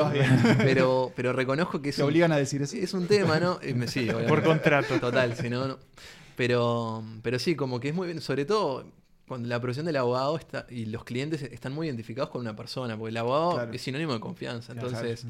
como esa transición también eh, tiene, tiene lo suyo. Pero A mí me gusta mucho, por ejemplo, una escena que sucede entre Perelman padre, Perelman, Perelman hijo y amigos de, Perel- de Perelman Sí, padre. el día del cumpleaños. va, sí. Que es el Sí. cumpleaños y el hijo no sabe. Esa escena es Ah, muy es- buena. es- Pero muy duro en esa interacción también, o por ejemplo, en un momento eh, él va a ver una carrera de, de caballos, Sí. está ahí conversando con otros y él no conoce mucho de- del idea. deporte hípico. Pero mm, me gusta mucho la actuación de Daniel Hendler porque, y Emma mencionaba algo eh, de esto, y creo que fue de los primeros papeles de él como adulto, porque lo teníamos muy acostumbrado a ese rol más de... Más bueno, 25 watts. Más claro, más del... ¿Cuál era? ¿De leche era él? Leche. No, Sí. él era leche, claro. Y, y acá estaba como, como un adulto con todo ese peso de la adultez. También yo confieso que ver esta película a los 30 no es lo mismo que haberla visto No, en, en el Completamente. 2006, Claro. claro, ¿no? Sobre todo porque estamos más, más, más cercanos. Pero él también le agrega, y que lo hace, hace, hace que esta película sea muy humorística también, le agrega esa cuota de neurosis que tiene Hendler, es como todo el tiempo cuestionando. Neurosis tranquila. Sí, Claro. Es como, es como serio, pero Sí, al sí, mismo sí. tiempo tiene como mucha ironía Sí. también. Claro, por ejemplo, tiene un intercambio con la maestra eh, de que, como decir, un tipo como no un respetado, un abogado que tiene que lidiar con cosas como de que el niño se hizo caca en el jardín. sí, sí, Y que se saca por todo muchas Claro. veces. Por todo lo, lo molesta. Hay un montón de decisiones que toma Burma, me parece, a la hora de retratar una de las tantas cosas de lo que habla esta película. Eh, por ejemplo, en- es sobre la herencia, ¿no? Esta película, creo, más que nada sobre la herencia, de cómo Perelman viejo se lo transmite a él, cómo lidia él con eso, eh, después él a su hijo, y bueno, un montón de cosas. Y por ejemplo, hasta eso de que nunca vemos eh, el otro lado de la puerta del estudio que en teoría le tocaría a él, por ejemplo, en el estudio del padre. En el estudio del padre, donde quiere Perelman viejo que trabaje él, está la, el- la habitación de- del viejo y está el lugar donde en teoría trabajaría él. Él varias veces abre esa puerta y nunca vemos nunca el otro lado. Eso está muy bueno, esa, esa, esa forma de contar eh, ese peso que tiene él también. Y después, dale, dale vos, Ficho. No, no, perdón, perdón. Me, me meto ahora en su terreno, pero también Sí, es dale. como en, en El Rey del Once creo que, que pasa un poco lo mismo, esa Yo no la vi, El transición. Rey del El Rey del Once. Es, es- es, sí. es- es- es muy parecido, o sea, como que termina como full circle, igual que acá. Mm. eh, Bueno, o el abrazo partido también, eso es como ellos se encontraron en esa forma. Tiene, a mí me gusta mucho cómo esta película retrata la calle Sí. eh, y cómo justamente están yendo todo el tiempo yendo y y el viniendo. metro abajo. Claro, y, y- y lo que imagino también debe ser justamente ese vaivén del abogado, que podemos asociarlo, sí, como un trabajo de oficina, pero que muchas veces... Tiene están- calle también. como Sí. te Están en la vuelta. Depende del abogado. Hay algunos que, que- que hacen no tanto el día en la calle, otros que no se mueven del escritorio. Lo bueno de la profesión del abogado es que tiene mucha amplitud. Claro. Y a mí me gustó también eh, el rol de, de- de ella, la, la esposa de, de, Gen- De Julieta. Díaz, Julieta Díaz me parece que hace un, un gran papel y como que su rol de, como que un poco lo baja a tierra, ¿no? A- Mm. Sí, es el contrapeso ahí, ¿no? Con, Sí. con- con esa, con esas pasadas de rosca que tiene a veces Hendler, que, que lo quiero de narrador para mi vida. Sí, lo, sí. lo quiero narrando todo. ¿No les hizo acordar un poco del cine de Noah Baumbach también? Eh, sobre todo como el, el primero, tipo, el de Squid and the Whale, esa cosa así Sí, como... pues esa cuestión media desangelada ahí de, Mm. de- de las familias. Eh, no, a mí lo que me hace acordar, y cada vez que estam- estamos hablando más y más de las películas, y Ficha trae como más y más cuestiones de la abogacía, no puedo seguir vinculando eh, la, la abogacía y el periodismo. O sea, en Sí, esta, es cierto. esta cuestión de estar en la. de también.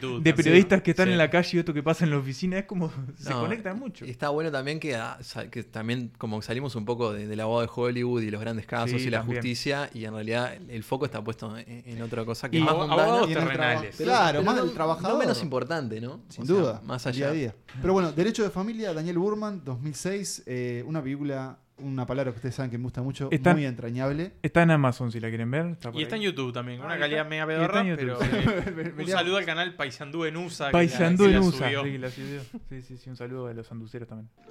Cuando yo era chico, Perelman padre no me llevaba al zoológico, al cine o al Ital Park. Nuestra salida más frecuente consistía en compartir el recorrido por tribunales, comer un pebete y escuchar sus conversaciones con clientes y colegas. Yo le cargaba el portafolios, uno de gamuza con manijas en símil cuero, bastante parecido al que lleva ahora.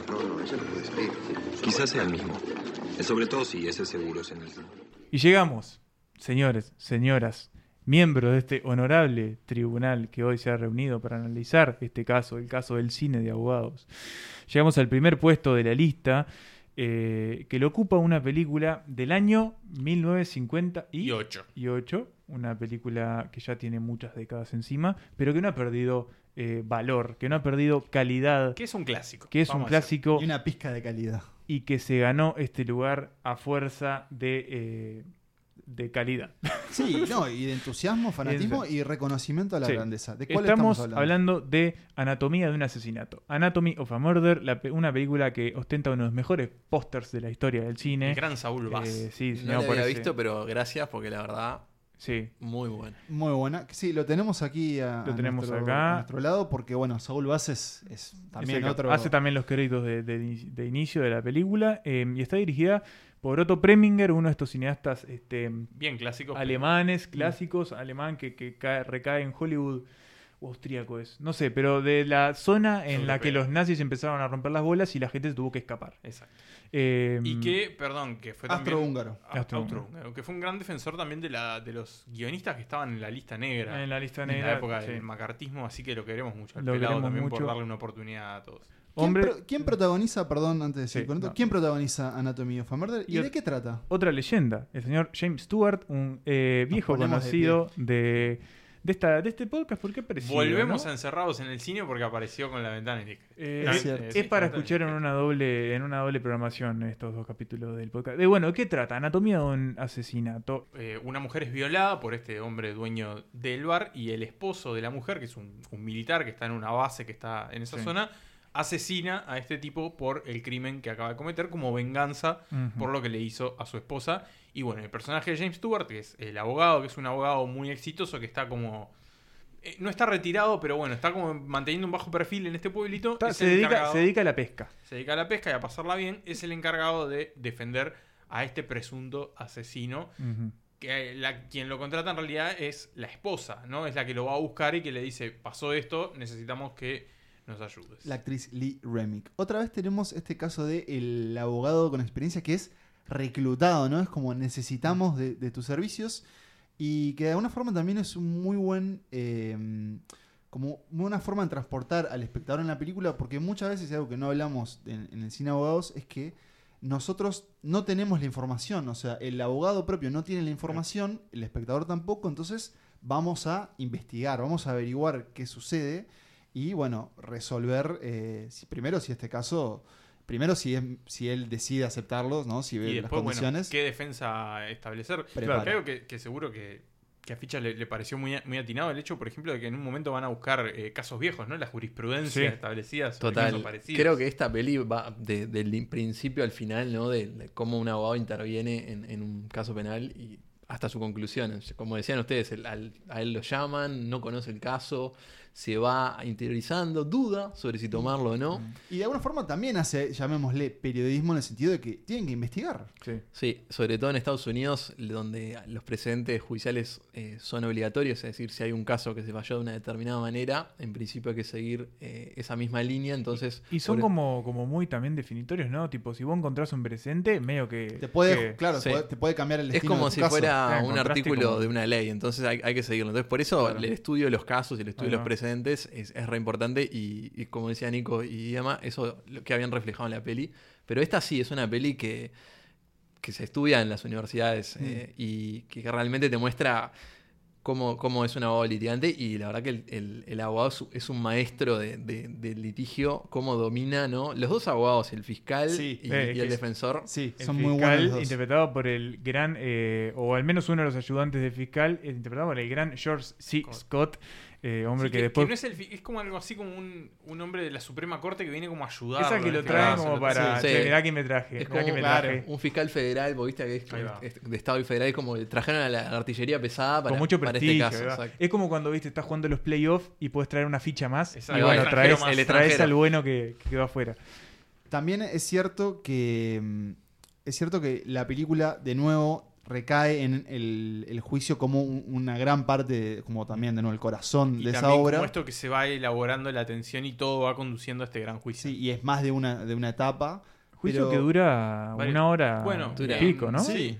Y sí, que sí. al igual que en Tu Kill a Mockingbird, acá vemos un poco más eso de que los juicios no es que de un día para el otro, no es que No, lo agarran no. y al otro A día eso me refiero, nosotros vamos y venimos al juicio, Claro. pero que tiene toda una antesala que básicamente, y que a mí hizo que esto sea muy disfrutable, que es ver a James Stewart haciendo cosas, desde comer un huevo, pasado por agua. Pelando un huevo, En, sí. un momento, en un momento se van a comer un huevo, tipo, el, van a comer. se- van- Están ahí en el, en el puerto comiendo un huevito. En un carrito, comiendo pero un huevito. comer un pancho, se comen un Con huevo. un poco de sal, claro. No, muy No, y, el, sano. y el personaje de- de- del abogado amigo de él, Sí, más veterano, bueno, que Me hizo acordar mucho muy el bueno. personaje de Franchella Sí, en el, en en el- Secreto de tus ojos. Secreto de tus Total, ojos, a mí también. Que bueno, eso es otra película Sí, es que cierto. yo confieso que me olvidé. No, pero no es de abogados, eh. No, o sea, no seguía el criterio. Porque él, en realidad, el personaje de Darín. Darín eh, no es abogado, Darín es funcionario ju- de- Claro, judicial, claro, pero claro. tiene mucho de ese- más parecido a, a- como es a, a derecho familiar de él, el- Claro, el ju- claro. la vida de juzgado, ¿no? Claro. Pero bueno, de nuevo, en este caso, James Stewart, que claramente es una de las grandes figuras de- de- del cine. eh, bueno, ni que hablar de Vértigo, por ejemplo. La ventana Eh, indiscreta. La ventana indiscreta también, sus trabajos con Hitchcock. Y que claro, el tipo tenía un carisma que obviamente te va a dar que es un abogado experiente y, victorioso, pero tenía un carisma en su, en su forma, sobre todo de trabajar con otros actores, en donde todo el tiempo jugaba con el encanto, como con la astucia.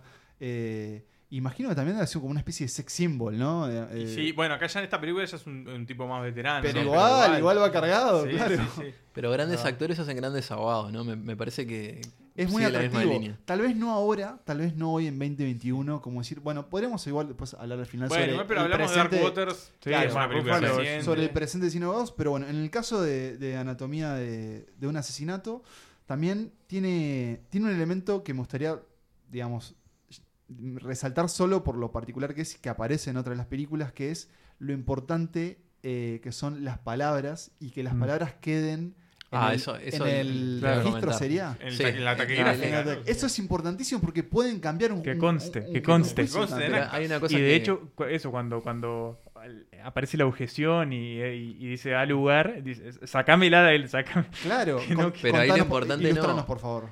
Hay, hay- hay un comentario, sí, obviamente que supuestamente se, se elabora un acta de todo lo que se dice y eh, en el mundo judicial el, el mundo es el expediente, o sea, lo que no está en el expediente, lo que está en- no está en el acta, no pasó. Claro, Claro. es decir, no se puede tom- Exacto, to- no se tomar, puede en tomar en cuenta. consideración. Pero hay una cosa muy, muy, muy, muy buena y que te una demuestra que, es perro viejo. el- el- Claro. el- Es buenísima esa claro. El estrategia. el abogado Necesita esa dice- palabra. Dice cosas que, que sabe que se van no a van a- objetar y no van a quedar. Y entonces en un momento el cliente le dice, che, pero esto no, no va a objetar, no se va, lo van a borrar. ¿Por qué lo decís? El tipo le dice, sí, se va a borrar del acta, pero no de la mente de los jurados. Que van a decidir. O sea, es que el juez, el No, juez dice en varios momentos jugando. que eh, le pido al juzgado que no tome en cuenta esto, pero que ya lo Y bueno, escucharon, claro, que se lo van a borrar. Es buenísima Claro. esa estrategia. Eso también es un poco, ¿no? De la, la realidad de que supuestamente la justicia es, no sé, tiene que ser de ciega, imparcial, ¿no? Pero- ciega, tiene que ser de determinada forma, pero deciden los hombres. Y los Claro. hombres son los hombres, ¿no? De hecho, eh, hay un video Y las ensayo que les recomiendo que es de. Anatomía de- anatomía sí, de un asesinato, De de Ned Writer, Writer. donde habla justamente de el- él lo que destaca de esta película, que es el valor que tienen las palabras, en este caso en el juicio, y que bueno, que también de alguna forma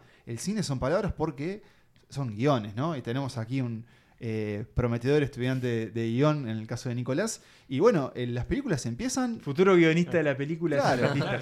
Eh, las películas empiezan con palabras. De movie. Y esta es una, esta es una película de, de grandes palabras y, y de grandes actuaciones. Yo tampoco la había visto. Creo que ninguno la No, había visto no, nosotros, ¿no? Era uno de esos pendientes, ¿no? Era Que como siempre- el afiche que sí reconocía, pero que no sabía que había detrás. Y es, es interesante el- el- el- la fuerza que tiene el título también, hablando de las palabras. Anatomía de un asesinato. Pero bueno, es también la anatomía de este juicio porque están todas Y de las partes las bien piezas, identificadas. ¿no? De qué pasó y por qué pasó. Está bueno que deja un poco a, a libre interpretación Sí. si en realidad El se final. falló bien o se Sí. falló mal y quién tenía razón. Eso, eso está Queda- Eso queda- es interesante, ¿no? Queda bastante bueno. abierto el final. Sí. Bastante abierto. Señores, eh, Anatomía de un asesinato, una de las mejores películas que viene el año, en Sí, el sí. sentido de, de- sí, sí, sí. bueno, de como le llamo yo, como puestas a punto. Eh, ¿Y qué? ¿hab- ¿Habría algo más? Lo que- mejor del 2021. ¿Habría algo más que quisieran decir sobre ella? Véanla. There are four ways I can defend murder. Number one, it wasn't murder. It's suicide or accidental. Number two, you didn't do it. Number three, you were legally justified, like the protection of your home or self-defense. Number four, the killing was excusable. Where do I fit into this rosy picture? I'll tell you where you don't fit. You don't fit in any of the first three. Well, why? Why wouldn't I be legally justified in killing the man who raped my wife? Time element. Now, if you'd caught him in the act, the shooting might have been justified, but you didn't catch him in the act. And you had time to bring in the police, and you didn't do that either. You're guilty of murder. Premeditated and with vengeance. That's first degree murder in any court of law. Are you telling me to plead guilty? When I advise you to cop out, you'll know. Cop out? Well, that's plead guilty and ask for mercy. Well, if you're not telling me to cop out, what are you telling me to do?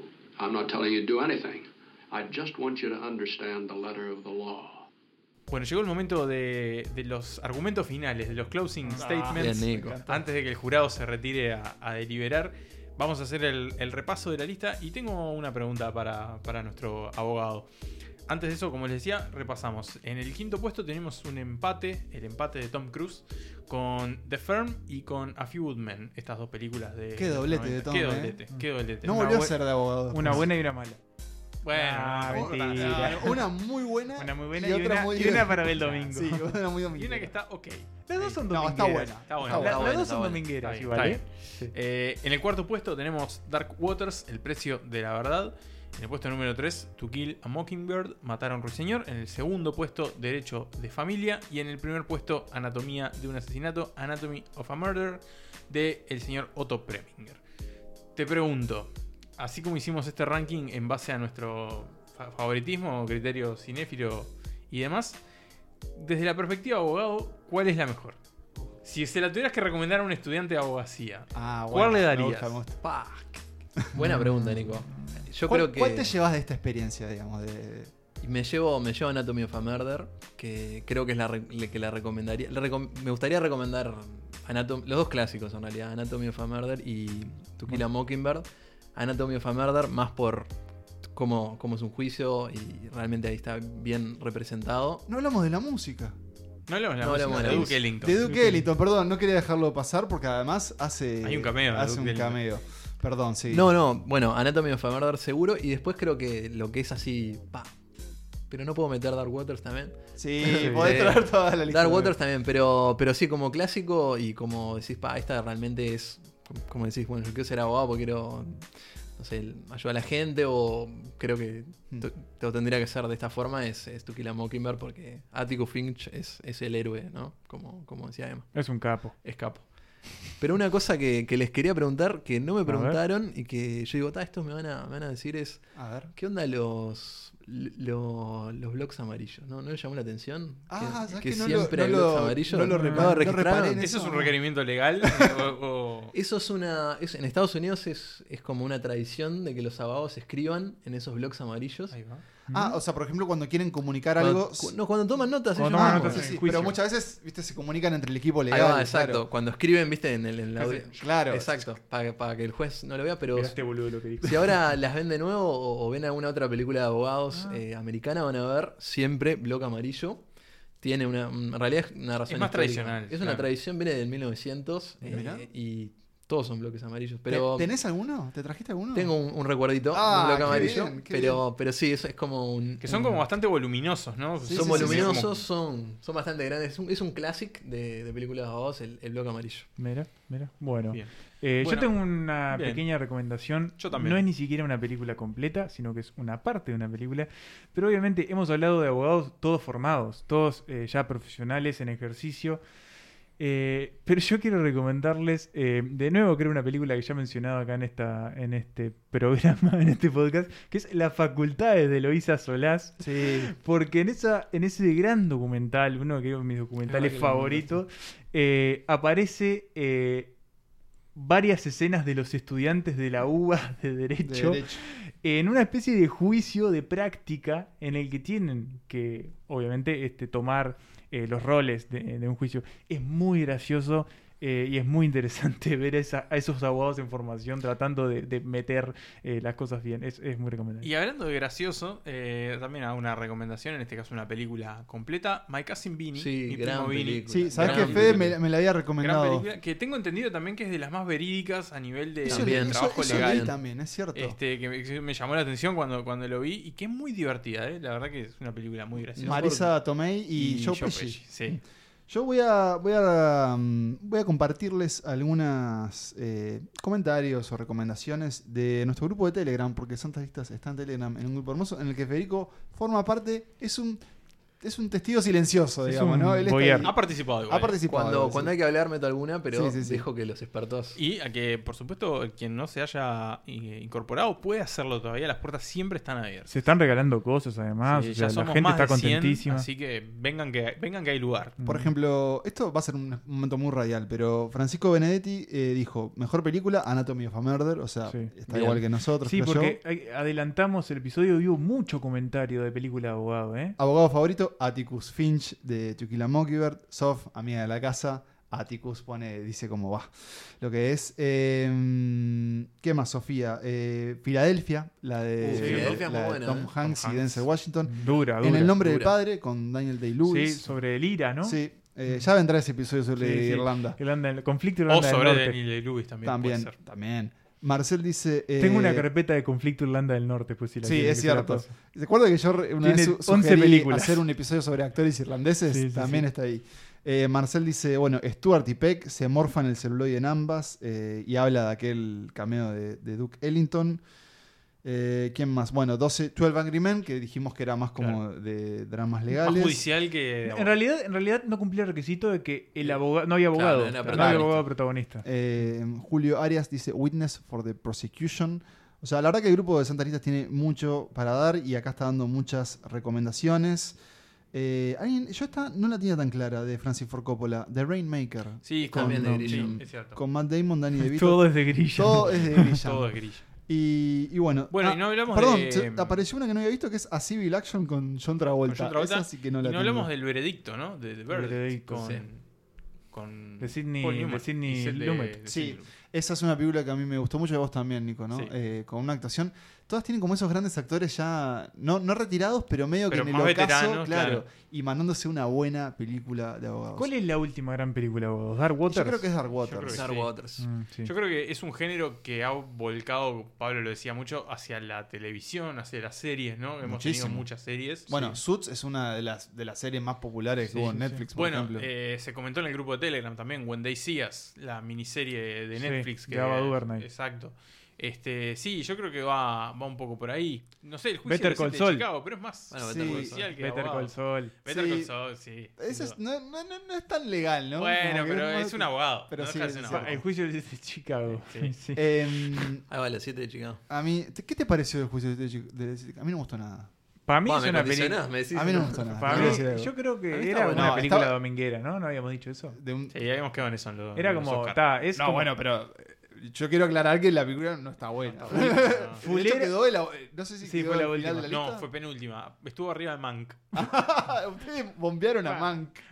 Sí, ahora que la re- habría que revisar esa lista. pero- Perdón. No, no, a mí, a mí bueno, después de sus opiniones, Pa, pero no. No, la disfrutaste. la disfruté, Está sí, la, la vi. Yo creo que se disfruta. Pero, disfruta. sí, pero no Se la disfruta más la, la trama, el, el hecho histórico en sí, que capaz que, que la representación de, de la película. Entonces estás de acuerdo conmigo. Viste, y ahí yo empiezo a usar estrategias. Queda, Sos queda- abogado, ya está. claro, queda en la, en la taquigráfica. No, a mí me gustaría recomendar eh, una que no es estrictamente de abogados, pero que está relacionada, que es eh, Paper Chase, que es una película de los 70, que es eh, básicamente retrata la- el primer año de un estudiante que entra en la Escuela de Derecho de Harvard Ah, me gusta. y un poco que muestra un poco la, la parte previa, ¿no? Toda esa, esa vida de eh, la universidad y, la- y los abogados, donde hay un, un- estudiante que, que entra a ese nuevo mundo, que tiene esas, esas reglas, hay un profesor que obviamente es muy jodido y Claro, todo muy ese- severo. hay como un coming of age, ¿no? En, en- en- en el- en ese primer año que está, está muy bien, así que la, la dejo la recomendación. Harvard, que es presencia habitual en el cine Sí. abogados, ¿no? Bueno, por ser Sí. La,